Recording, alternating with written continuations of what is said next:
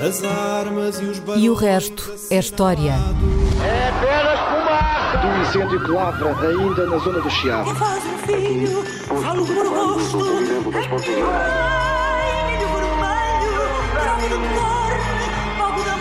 Quer transformar este país numa ditadura. Lamento, Não, Com João Miguel Tavares e Rui Ramos. Olá, sejam bem-vindos ao episódio 178 de E o Resto é História com Rui Ramos e João Miguel Tavares.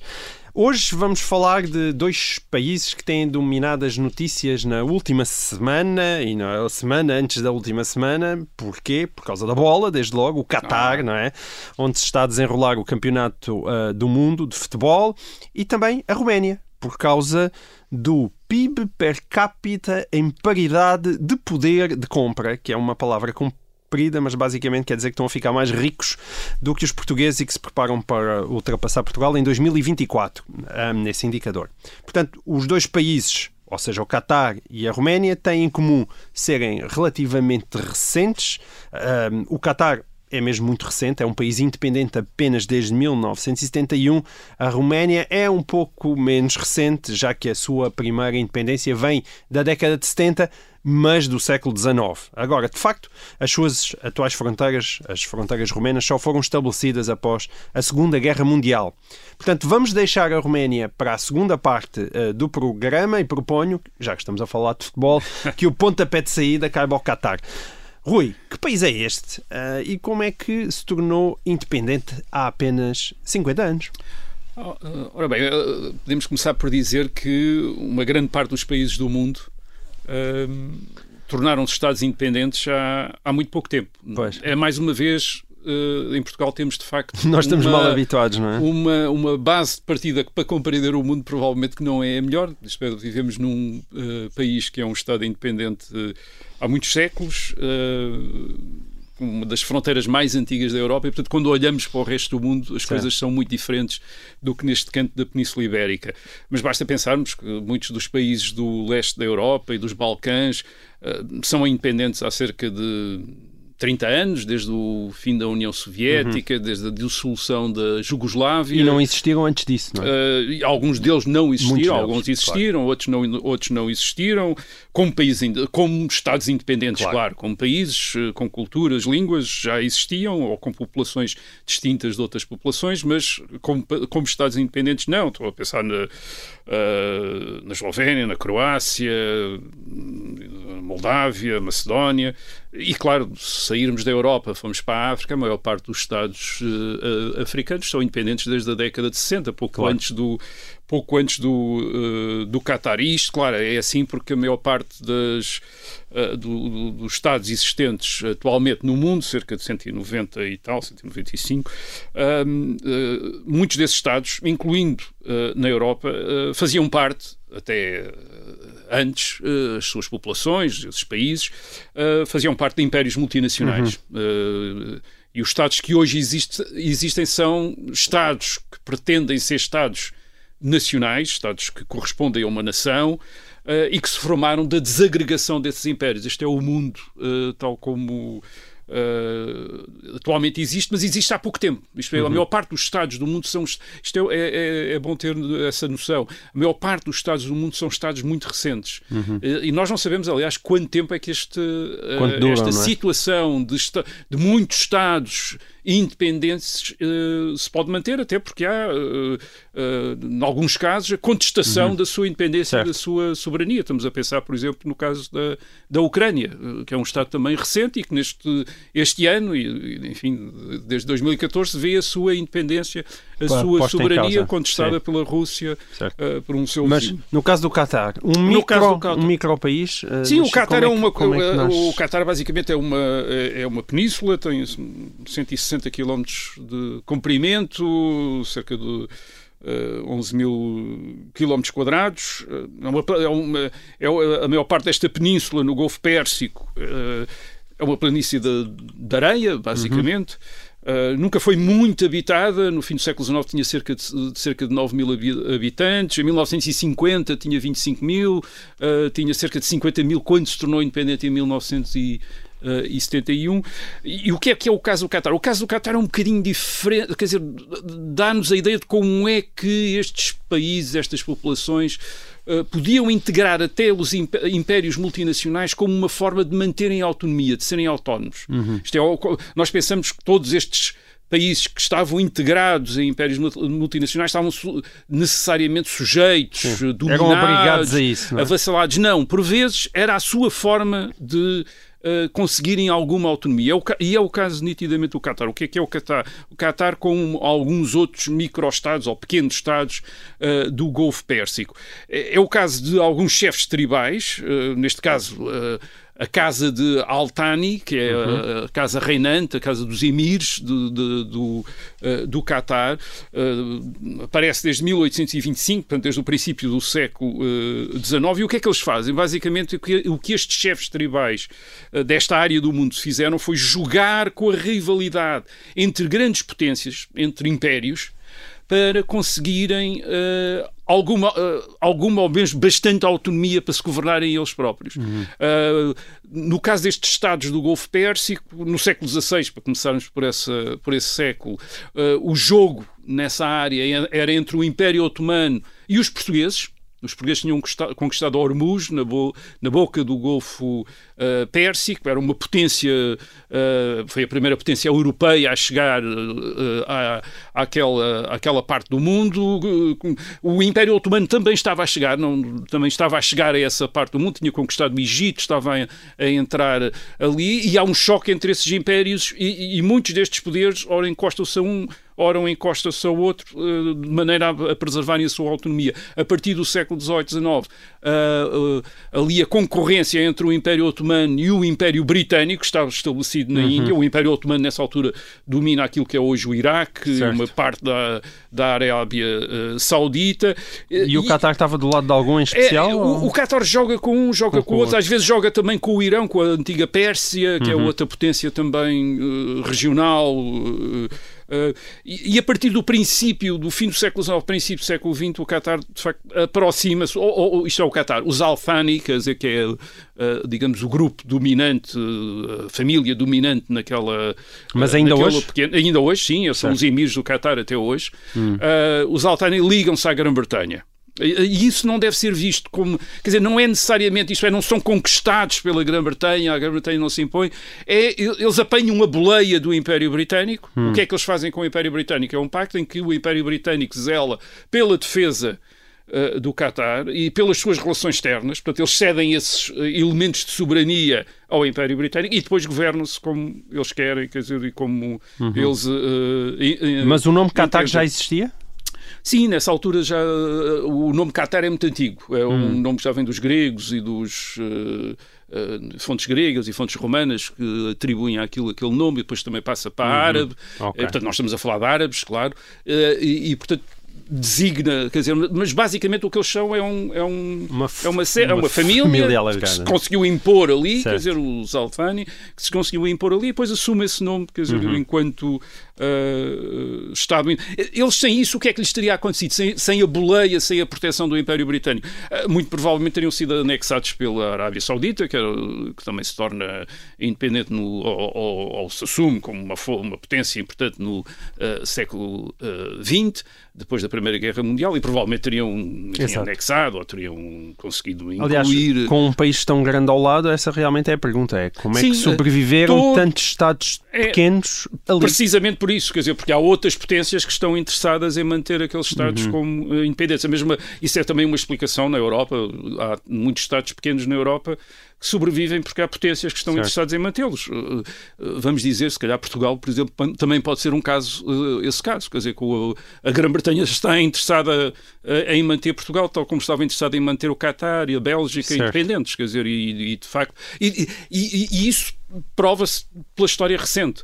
Uh, Uh, em 1990-91, o Iraque tentou anexar um certo. destes pequenos Estados, que é o, O Estado Kuwait, do não é? Kuwait, e Certo. houve uma coligação internacional liderada pelos Estados Unidos uh, e com a participação de outras potências regionais também, que uh, desenvolve uma operação militar para libertar o Kuwait. Porquê, porquê é que há este interesse em manter a independência destes Estados? Bem, até ao, até ao século XX há uma importância que, que tem a ver com o facto de eles serem interpostos comerciais e de navegação importantes no Golfo Pérsico.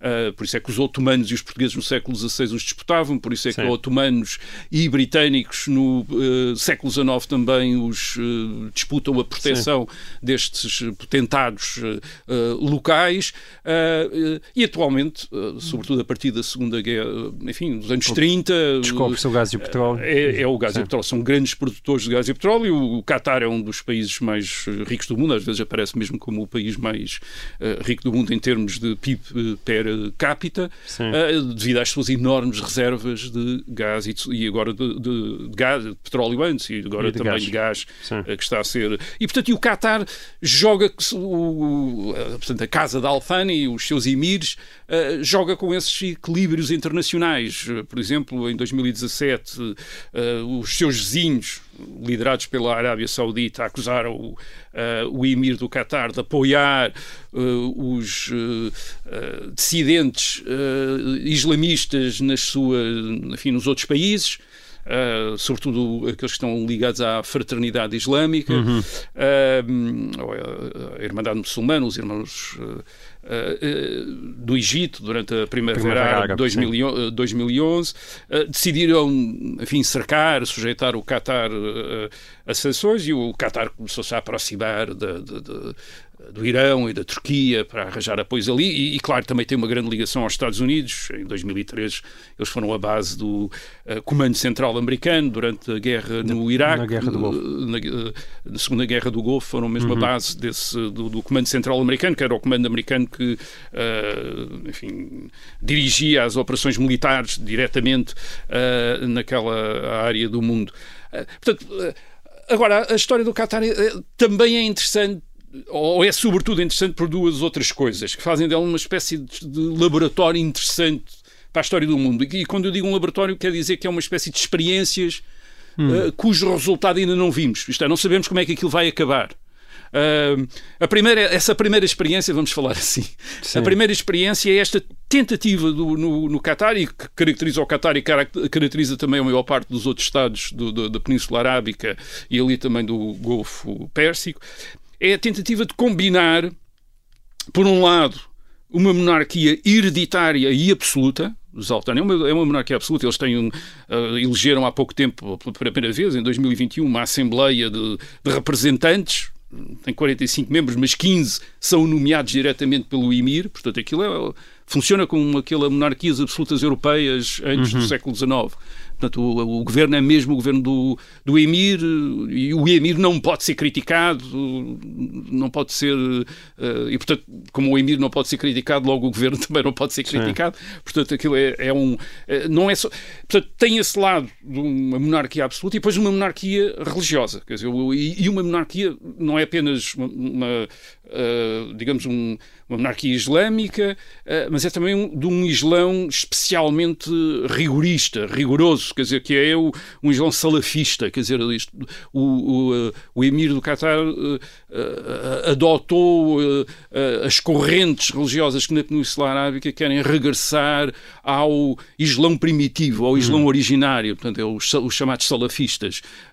E, e, portanto, esse é o Islão que existe na, no, no Qatar, portanto, um Islão extraordinariamente um regime religioso muito rigoroso, com a Sharia, a aplicação da- das punições na Sharia, de, flagelação, penas de morte para uma quantidade enorme de A criminalização coisas. da homossexualidade, como temos ouvido da- muito.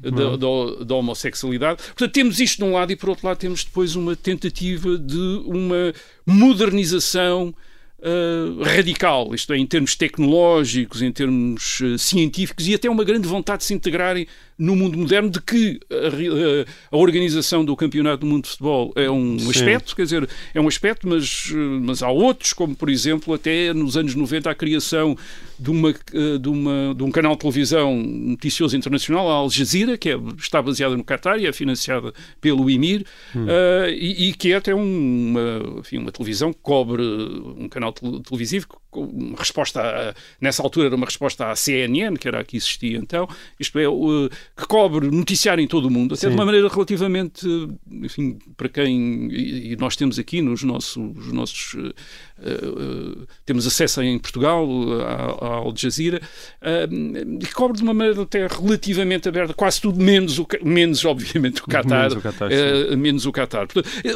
o próprio Emir, isto é este Emir, que está à frente deste Estado in- incrivelmente rigoroso e, e absoluto, eh, foi educado em Inglaterra, Sim, sim. eh, isto é, em escolas Um- públicas um inglês inglesas. absolutamente eh, ele é, ele é sim. não, ele foi educado em, eh, em, em colégios privados eh, britânicos, portanto fez toda a sua educação na, na Inglaterra. Eh, Isto é interessante porque, nós, porque, é que isto é, um- porque é que isto é uma experiência interessante? Isto é interessante porque nós estamos habituados no Ocidente, na Europa, nos Estados Unidos, mas sobretudo na Europa, habituados a relacionar a ideia da a ciência e a tecnologia moderna, por um lado, a relacioná-los com necessariamente com a democracia e com a secularização. Essa é a experiência europeia, quer dizer, isto Sim. é, eh, aparece a, a- a indústria moderna no fim do século XVIII, princípio do século XIX, a ciência, eh, a ciência moderna, e isso coincide com a Revolução Francesa, com os processos de democratização e de secula- secularização eh, na Europa. Quer dizer, portanto, é- estamos habituados a relacionar uma coisa eh, com a outra. O que acontece é que o Qatar, eh, tal como a Arábia Saudita, tal como também o Irão, negam essa relação. Isto é, eles acham que pode haver uma, digamos, uma sociedade e uma economia moderna em termos tecnológicos e científicos com um Estado eh, religioso, tradicionalista,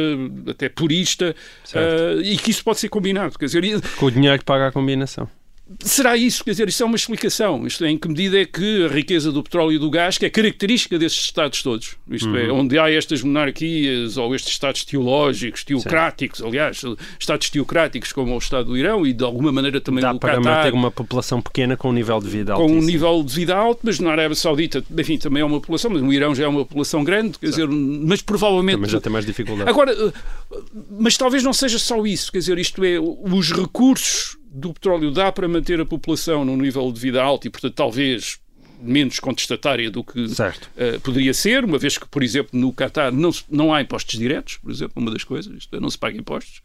Eh, os cidadãos não pagam De impostos. repente quer estás a converter ao islamismo oh, uma, uma percentagem Agora, o que acontece é que este rigorismo, isla- este rigorismo, este, esta ortodoxia, esta, mais do que ortodoxia, este rigorismo islâmico servem também como forma de legitimação para um regime que de outra maneira não dá contas à Uhum. população do que faz, da sua governação. Este governo não tem, não- quer dizer, não, não é escrutinado Uhum. e a sua forma de se legitimar é precisamente através desta obediência, quer dizer, às, É aos princípios do, sim. do Islão. Portanto, quanto, quanto tempo é que isto pode durar? Se isto pode durar quando um dia os rendimentos do petróleo e do gás eh, acabarem, não, não sabemos. Hum. Depois há um segundo ponto de interesse, uma segunda experiência, digamos assim, uma experiência.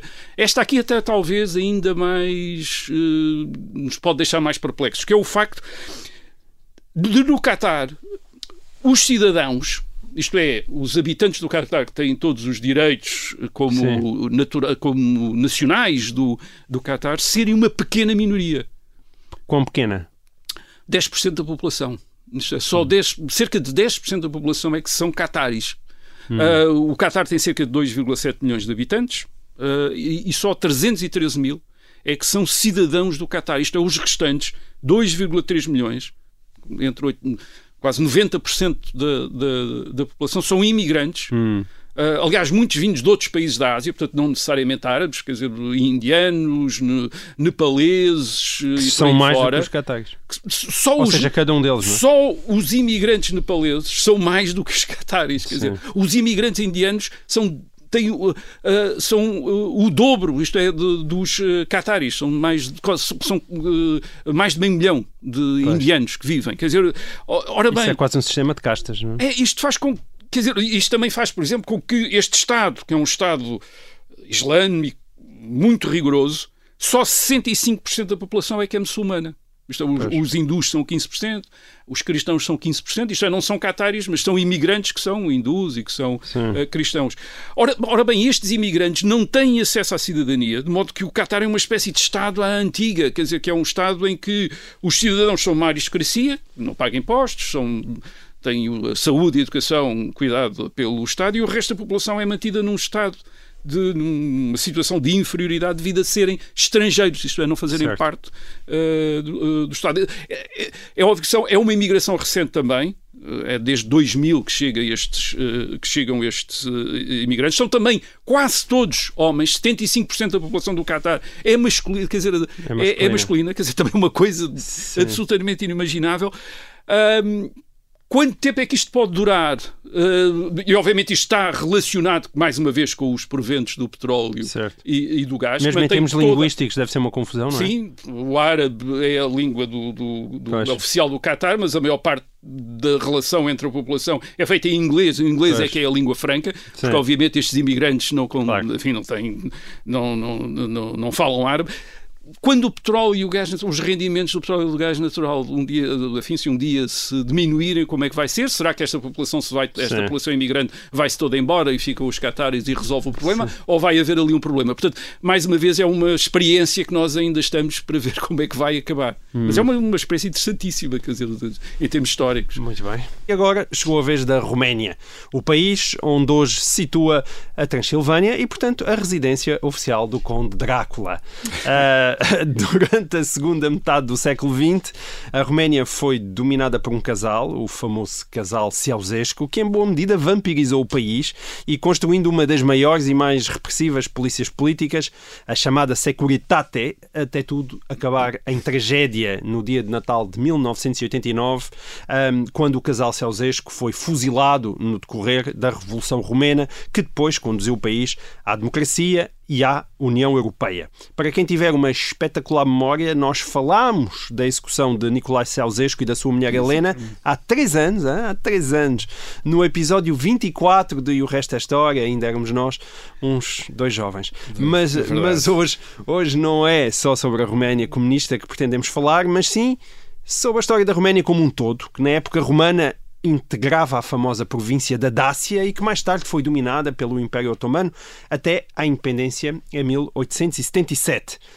Bom, para onde é que queres começar, Rui? É, uh, é um país, é um país com uma grande história. É um Estado uh, que, em termos de Estado soberano e independente, é recente, mas, mas é um país com uma história muito antiga. Isto, é, os romanos têm uma história muito antiga e uma história muito disputada, quer dizer, uma história muito uh, interessante por isso. Uh, e aqui não vamos, uh, provavelmente, não, vamos, não é aqui que vamos resolver muitos uh, dos problemas de interpretação da história da Roménia. Da Roménia. mas vamos tentar perceber por, de onde é que vem o, este aspecto problemático. E um, um, uma das coisas interessantes, a primeira coisa talvez interessante sobre a Roménia é a dificuldade de, de encaixar naquele jogo de contrastes eh, que geralmente é utilizado para compreender a história da Europa. Isto é, o jogo, quando eu estou a falar dos contrastes, é os contrastes, eh, os contrastes entre o Norte e o Sul, entre o Leste e o uhum. Oeste. Uhum. Quer dizer, nós temos ali, jogamos com esses contrastes e a Roménia não é fácil encaixar, uh, é, um, é, um, país um bocadinho ba excêntrico. Tudo baralhado, não é? É. E latino. Porquê? Porque a Roménia está no leste da Europa, portanto é um, e, e, mas tem uma língua latina. Exato. Uh, quando não faz fronteira com nenhum outro país de língua latina. Como Portanto, é que é uma ilha, é uma ilha latina entre eslavos, uh, húngaros, uh, búlgaros, e quando estou a falar de uma língua latina, quer dizer que 80% do vocabulário uh, do romeno é de origem latina, quer dizer, como o português, e como Sim. o francês, e como o italiano, e como o castelhano. Uh, depois tem, tem empréstimos eslavos, como nós também temos Sim. empréstimos árabes e de outras línguas, mas basicamente é uma língua latina, com, na estrutura Uh, sua... o, o, nome do país é nós chamamos de Roménia é România que é basicamente refere os romanos, é a terra dos romanos, portanto aquilo são, são os romanos, aquela, aquilo Hum. remete para uh, os romanos, o, uh, Drácula, uh, citaste como o mais famoso romano, de, vem da palavra latina Draco, quer dizer, de dragão, de, de- dragão, depois também usada para, para diabo. para- e agora perguntas Como? como? Exato, como é que ficou ali uma bolsa latina? E não há um consenso sobre isso, quer dizer, há Ah. uma grande discussão. Há, há muitas teorias, porque de facto é complicado, é muito complicado perceber porque, sim, eh, estas, eh, esta região que hoje faz parte, eh, que hoje constitui a, a Roménia, eh, fez parte do Império Romano, como uma Certo. província da Dácia, Certo. mas fez parte durante um tempo muito pequeno, durante cerca de um século, quer dizer, entre uh, 106 depois de Cristo e 275 depo- depois Sim. de Cristo. Portanto, fe- fez Outros durante um territórios tiveram uma presença romana maior e não, e não são. E, latinos. não e é? geralmente os historiadores acham que, que a romanização de um território pressupunha pelo menos 400 ou 500 anos Hum. de ocupação romana, isto é, de integração no Império Romano. Portanto, isto com cento e poucos anos não deveria ter dado origem a uma população que falasse Certo. romano. Portanto, é muito complicado perceber, quer dizer, não é nada fácil perceber. Há muitas teorias. Há a teoria que diz não, eles foram romanizados e houve colonos, eh, quer dizer, foram romanizados pela presença de eh, forças militares eh, romanas. eh, com também colonos eh, vindos de outras partes do Império Romano, portanto já romanizados, que se teriam estabelecido ali, misturado com a população, romanizada a população, e que quando o Império, isto é, quando as estruturas administrativas e militares se retiraram eh, no século eh, terceiro eh, depois de Cristo, esta população teria ficado lá Sim. e ter-se mantido, teria mantido a, digamos, teria mantido a, a língua e o, o latim e, e teria resistido eh, enfim, isolada, eh, isolada de Roma, teria resistido durante muito, muito tempo. Isto é uma das teorias. A outra- Há uma outra, há, há- uma outra teoria que é a teoria de que não, não foi nada assim. Quando os romanos se retiraram no século III, acabou ali a população latina e aqueles que são hoje os romanos e que estão na atual Roménia seriam hum, população que teria vindo do, ah, do sul do Danúbio, portanto, da- de uma parte mais romanizada e que teria imigrado para Se norte e que ter se instalado lá durante ah, na Alta Idade Média, durante a Idade Média, e que, e que te- teria emigrado para lá. E, e estas duas teorias não são teorias inocentes historiograficamente, têm a ver com ah, ah, digamos, visões sobre a Roménia como um, como um, um no século XIX como um país nativo daquela região, quer dizer, como um Estado que eh, emerge de uma população nativa daquela região ou como um Estado que emerge de uma população adventícia, isto é, que foi para lá. Isso, obviamente, tem a ver com as disputas territoriais Ok. naquele. Isto é, os húngaros acham, por exemplo, muitos eruditos húngaros do século XIX acham que o- os romanos vieram para lá e, portanto, aqueles, os territórios que, que os romanos reivindicavam como parte da Roménia, enfim, não teriam um direito histórico a esses territórios, uma vez que seriam uma população mais recente do que as populações eh, eslavas e húngaros e búlgaros que lá, que lá estariam. Portanto, não é uma historiografia inocente. Isto é, estas teorias não são às vezes inocentes. Os romanos são, obviamente, os eruditos romanos, os historiadores romanos, são aqueles do século XIX reivindicou a ideia do, do- da população latinizada que lá ficou nos, Carpa, nos Montes Cárpatos, refugiada, a resistir a invasões das outras populações, isto é, de húngaros, de búlgaros, de eslavos, e que, e que teria aguentado ali. Portanto, enfim, não vamos agora aqui tentar dizer se é uma coisa ou outra. Há, ideia isto, é, disputa, isto sim. é discutido em termos arqueológicos, em termos linguísticos, em termos agora também genéticos, com análise, e não há. enfim, Hum. Olha, e, e em termos religiosos? O e que é que depois eles esse, são? esse é o outro lado também interessante. Portanto, nós temos uma- esta população latina eh, isolada num mundo eh, eh, que fala húngaro, que fala línguas eslavas, que, que fala búlgaro, que fala grego, quer dizer, e temos de repente esta, esta população latina. E, portanto, poderíamos dizer, bem, então faz parte do Ocidente, digamos. Mas sendo. Do é- Ocidente Católico. Do Ocidente cristão, sim, Sim. eh, e que hoje é o Ocidente, o Ocidente Católico. Eh, Mas, por outro lado, eles têm eh, a Igreja Ortodoxa grega. Isto é, têm, são cristãos ortodoxos, como na maior parte dos cristãos daquela área, eh, daquela área do.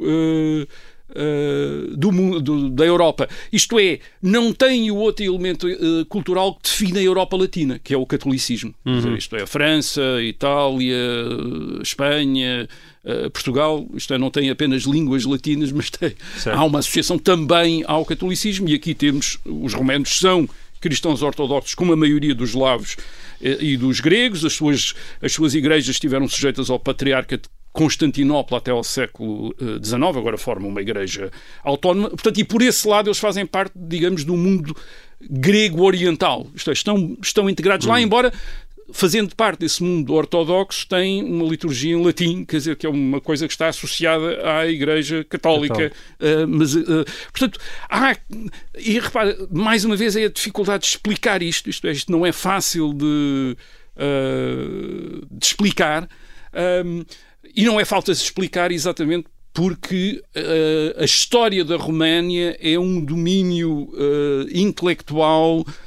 Um, polémico, contestado. Porquê? Porque a Roménia também existe numa parte do mundo, nós já falámos aqui dessa parte do mundo, onde uh, as fronteiras, os territórios que correspondem, às, uh, que, os territórios são disputados por nações, por grupos uh, que se identificam como nações, às vezes isso também é contestado.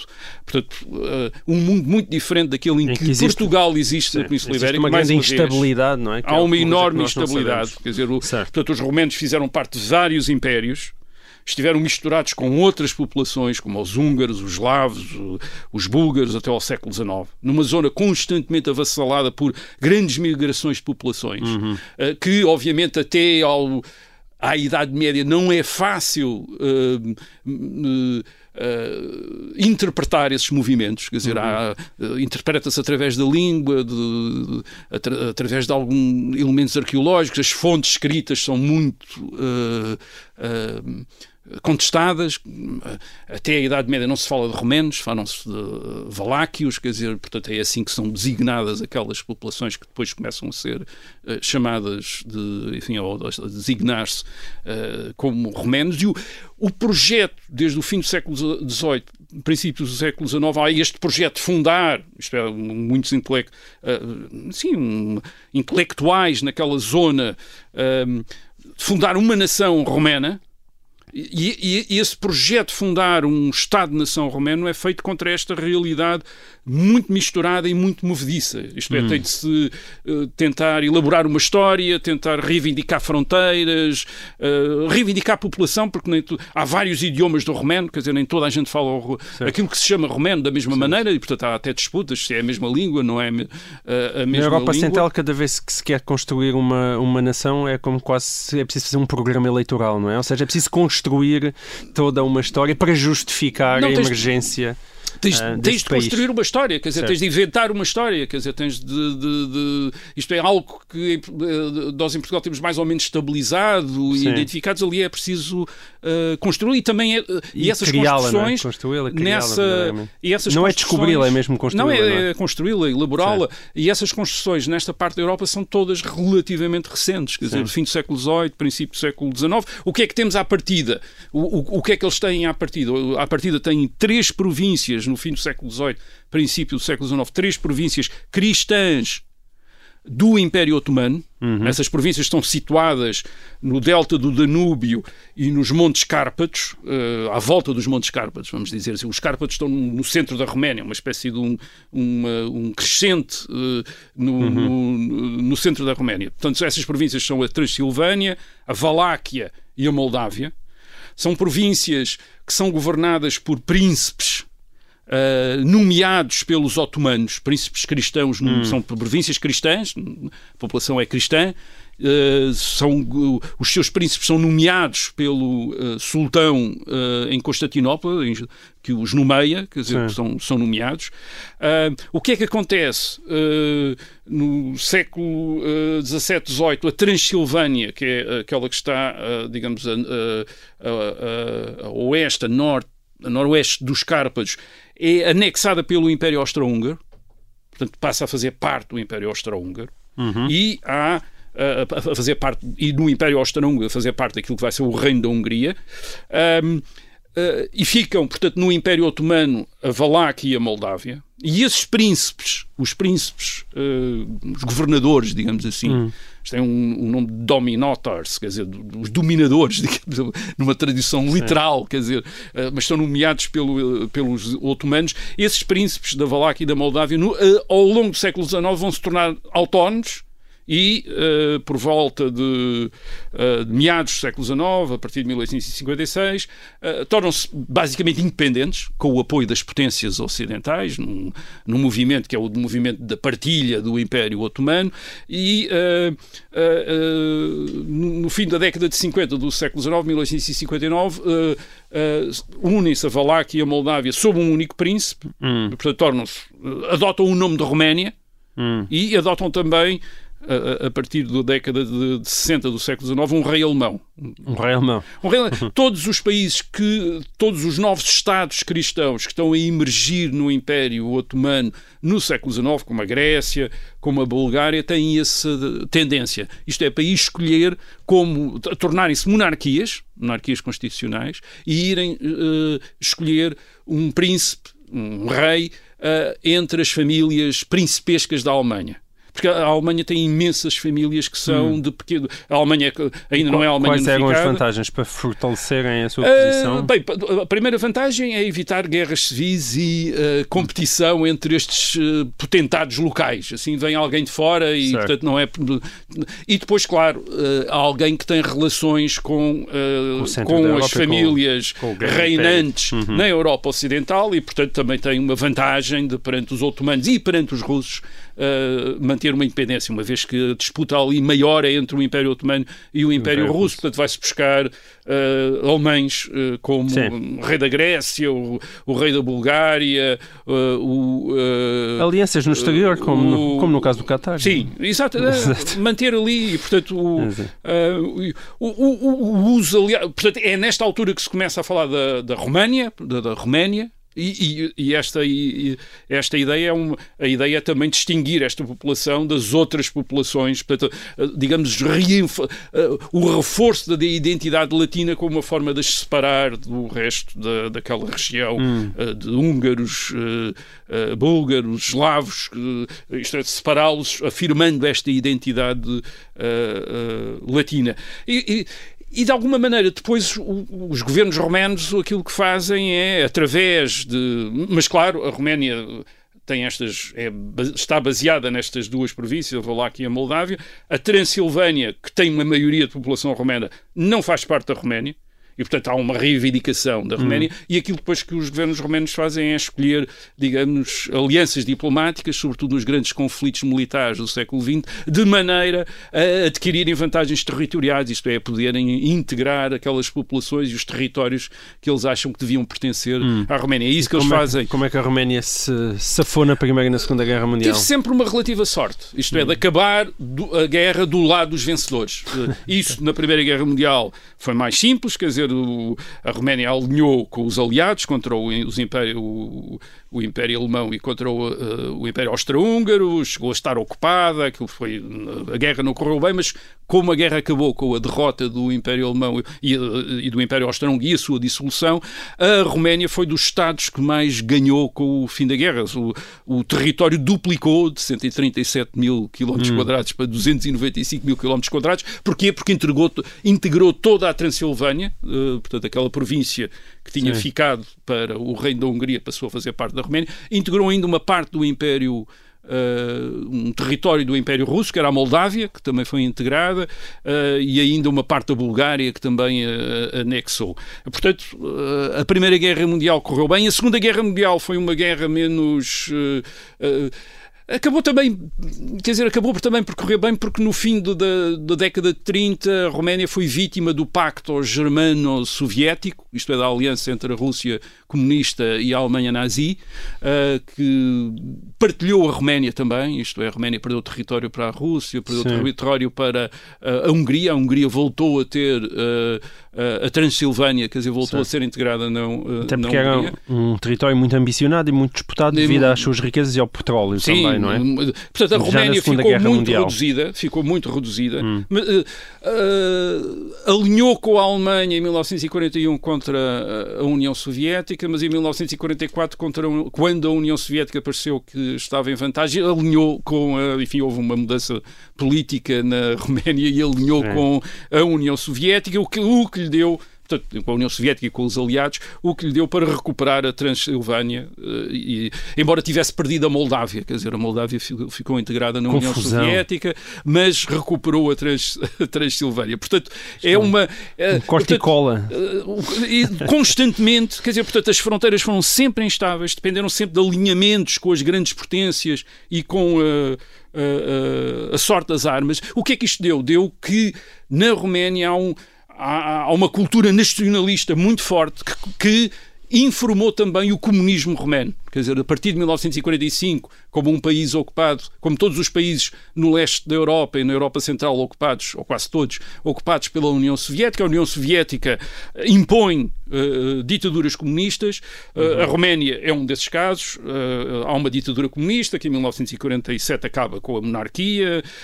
agora, os líderes comunistas romenos a partir da década de 1960, começam a, ter, a aspirar a uma, uma autonomia em relação hum. à União Soviética, tem a ver com este nacionalismo romeno uh, e, e, com as características depois da ditadura comunista Sim. na eu, Roménia. Eu, eu vou-te interromper aí, porque eu, esta parte da comunista da Roménia é mais próxima de nós. É mais nós conhecemos melhor, mas também ainda vale a pena conversar um bocadinho sobre ela. Nós já não temos tempo uh, para quem nos está a ouvir em FM. Vamos continuar em podcast para quem nos está a ouvir na rádio diretamente. Até para a semana. Então, conta-me lá. Estamos na Roménia comunista. Na Roménia comunista, a partir de 1945. Uh, nos anos 50, a Roménia comunista é um, tem um, um regime muito parecido com, com as outras ditaduras comunistas impostas pela União Soviética uh, na Europa uh, Oriental.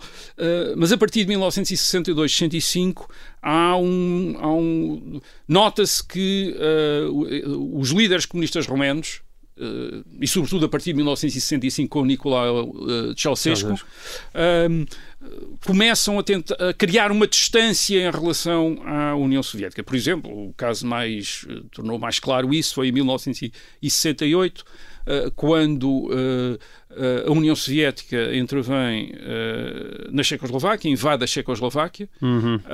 com tropas do Pacto de Varsóvia, a Roménia, Nicolau Ceausescu, não, não participa nessa invasão e condena mesmo, critica mesmo essa invasão. E certo. critica essa invasão soviética da, uh, da Checoslováquia. Mas porquê? Porque não era propriamente um regime assim, não, não nada era liberal, não é? Nada. Quer dizer, porquê? Bem, por um lado, porque uh, isto coincide, 1962, 65, coincide com a ruptura entre a União Soviética e a China, Uhum. Uh, também já falámos aqui disso a propósito da visita de Nixon uh, a Pequim em 1972, essa ruptura, que cria um outro polo, quer dizer, o movimento comunista internacional estava todo centrado na União Soviética até ao princípio dos anos 60 e de repente há um outro polo, que é o Sim. polo chinês, que contesta e critica a União Soviética até como uma espécie de, enfim, como se os líderes soviéticos estivessem a fazer demasiadas concessões ao Ocidente e estivessem uh, a aburguesar-se, digamos assim. certo. assim. E portanto era possível a Estados como a, o Estado romeno ou como uh, a Albânia separarem-se da União Soviética não para aligeirarem uh, as ditaduras comunistas, mas para reforçarem essas ditaduras uhum. comunistas. Portanto, uh, portanto, há aqui esta margem, cria-se esta margem para estes Estados se separarem. Por outro lado, uh, a ditadura comunista romena precisa de alguma margem de manobra para lidar com os problemas de fronteiras e de minorias da Roménia. Uh, a Roménia tem uma percentagem da população, a partir da integração da Transilvânia em 1945, que é húngara, cerca de entre 6, 7, 8, 9, 10%, também não é claro depois Sim. as percentagens, mas que é húngara, portanto tem um problema de minoria e, portanto, tem um, digamos, tem um conflito latente com uma outra ditadura comunista da, da Hungria eh, e precisa dessa margem de manobra, portanto, isto também lhe dá a margem de manobra para lidar com esses eh, problemas. E, por outro lado, há também um, na, eh, na Roménia comunista a ideia de que se pode eh, aproveitar a boa vontade que o Ocidente, isto é, os Estados Unidos e a Europa Ocidental, geralmente mostravam com regimes comunistas, quando esses regimes comunistas pareciam distanciar-se da União Soviética. Isso tinha acontecido com a Jugoslávia nos anos 40, com a Jugoslávia de Tito, também tinha separado Stalin, passou a, enfim, a ter uma boa relação com a Europa Ocidental, e Nicolau Ceausescu eh, pensa na mesma coisa. E essa boa relação,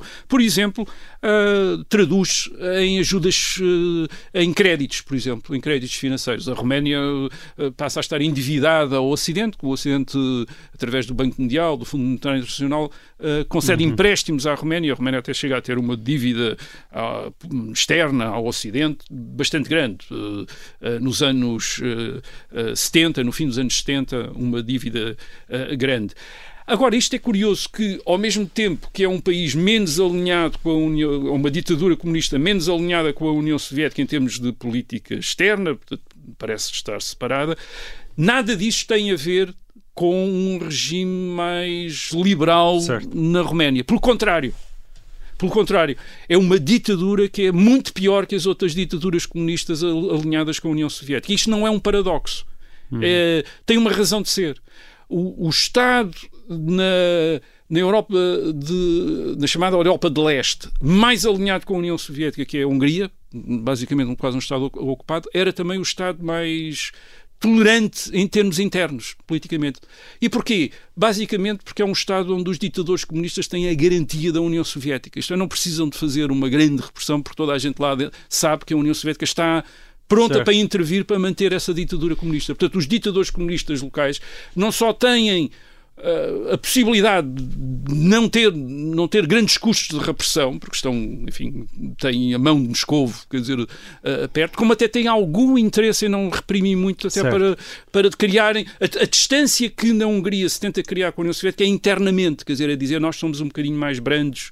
Ah, a Roménia, como não, Não tem essa disso. garantia, a Roménia não tem essa garantia externa tão óbvia, portanto precisa de uma repressão muito maior para assegurar a manutenção do regime comunista na Roménia e daí o caráter extraordinariamente repressivo do, eh, do- Do da ditadura de de Nicolau Ceausescu. Além disso, em determinada altura, na década de 80, Ceausescu também se convence que também se precisa de criar alguma autonomia em relação ao Ocidente e fala através do pagamento da dívida externa. E, portanto, há nos anos 80 na Roménia um regime de austeridade brutal, uma coisa tremenda, que é Nicolau Ceausescu a pagar eh, o- a dívida externa. Isto é, basicamente, a Roménia trabalha, os roménios trabalham para exportar, Uh, isto é, não para o próprio consumo, mas para, para exportar de maneira a pagar a dívida externa. E ele consegue, em 1989, tinha pago a dívida externa da, da Roménia, um, com custos tremendos para a Roménia.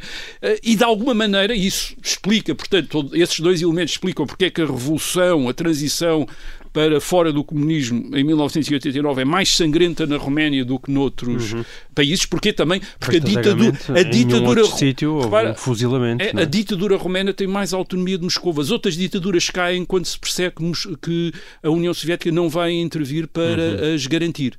Na Roménia, a, ditadura tinha de ser derrubada porque não se ia retirar, tinha margem eh, para resistir independentemente de Moscou. Portanto, tem de se. eh, e claro. A, a- a imagem da Roménia em 1989, depois daquele esforço de Ceausescu para pagar a dívida externa, é de- não só de um país, dos países mais oprimidos da Europa, com a Albânia, mas também, tal, tal como a Albânia, dos mais pobres eh, da Europa, com ah, aquelas imagens dos orfanatos eh, romenos, com imensas crianças Sim. num estado tremendo, quer dizer, portanto, o, que se passa, o que se passou desde o que se passou desde então é que a Roménia, com, desde, desde o fim do século XX, uh, é, é, que a Roménia consegue uh, desenvolver um regime democrático, pluralista, embora com problemas de corrupção e de algum e de, eh, enfim, de Estado de Direito, mas consegue, eh, consegue integrar-se na União Europeia em 2007 eh, e depois segue políticas que tornam a sua economia extraordinariamente competitiva, políticas de liberalização.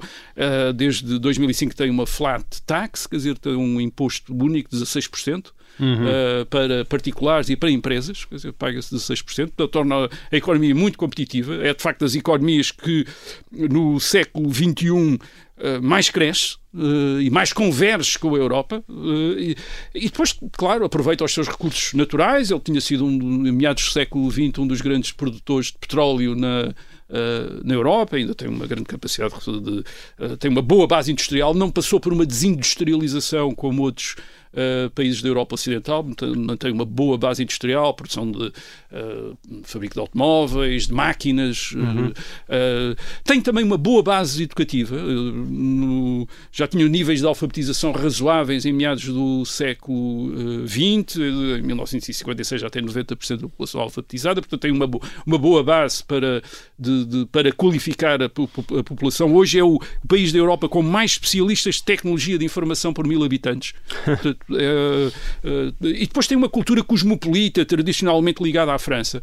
Uh, alguns grandes escritores romanos são também grandes escritores franceses, como o Émile Cioran, o Eugène Ionesco, são hum. grandes escritores franceses que são escritores romanos, escreveram em romeno e escreveram em francês, e são grandes escritores nos, uh, do, nos dois países. Portanto, é o caso de um país em que nitidamente o comunismo foi a causa do empobrecimento. E quando esse comunismo foi retirado, digamos assim, tal como aconteceu noutros países da Europa Central e Oriental, enriqueceu uh, de uma maneira relativamente rápida Sim. no século XXI, com as políticas certas de, uh, de liberalização e para manter a, competi a competitividade da economia.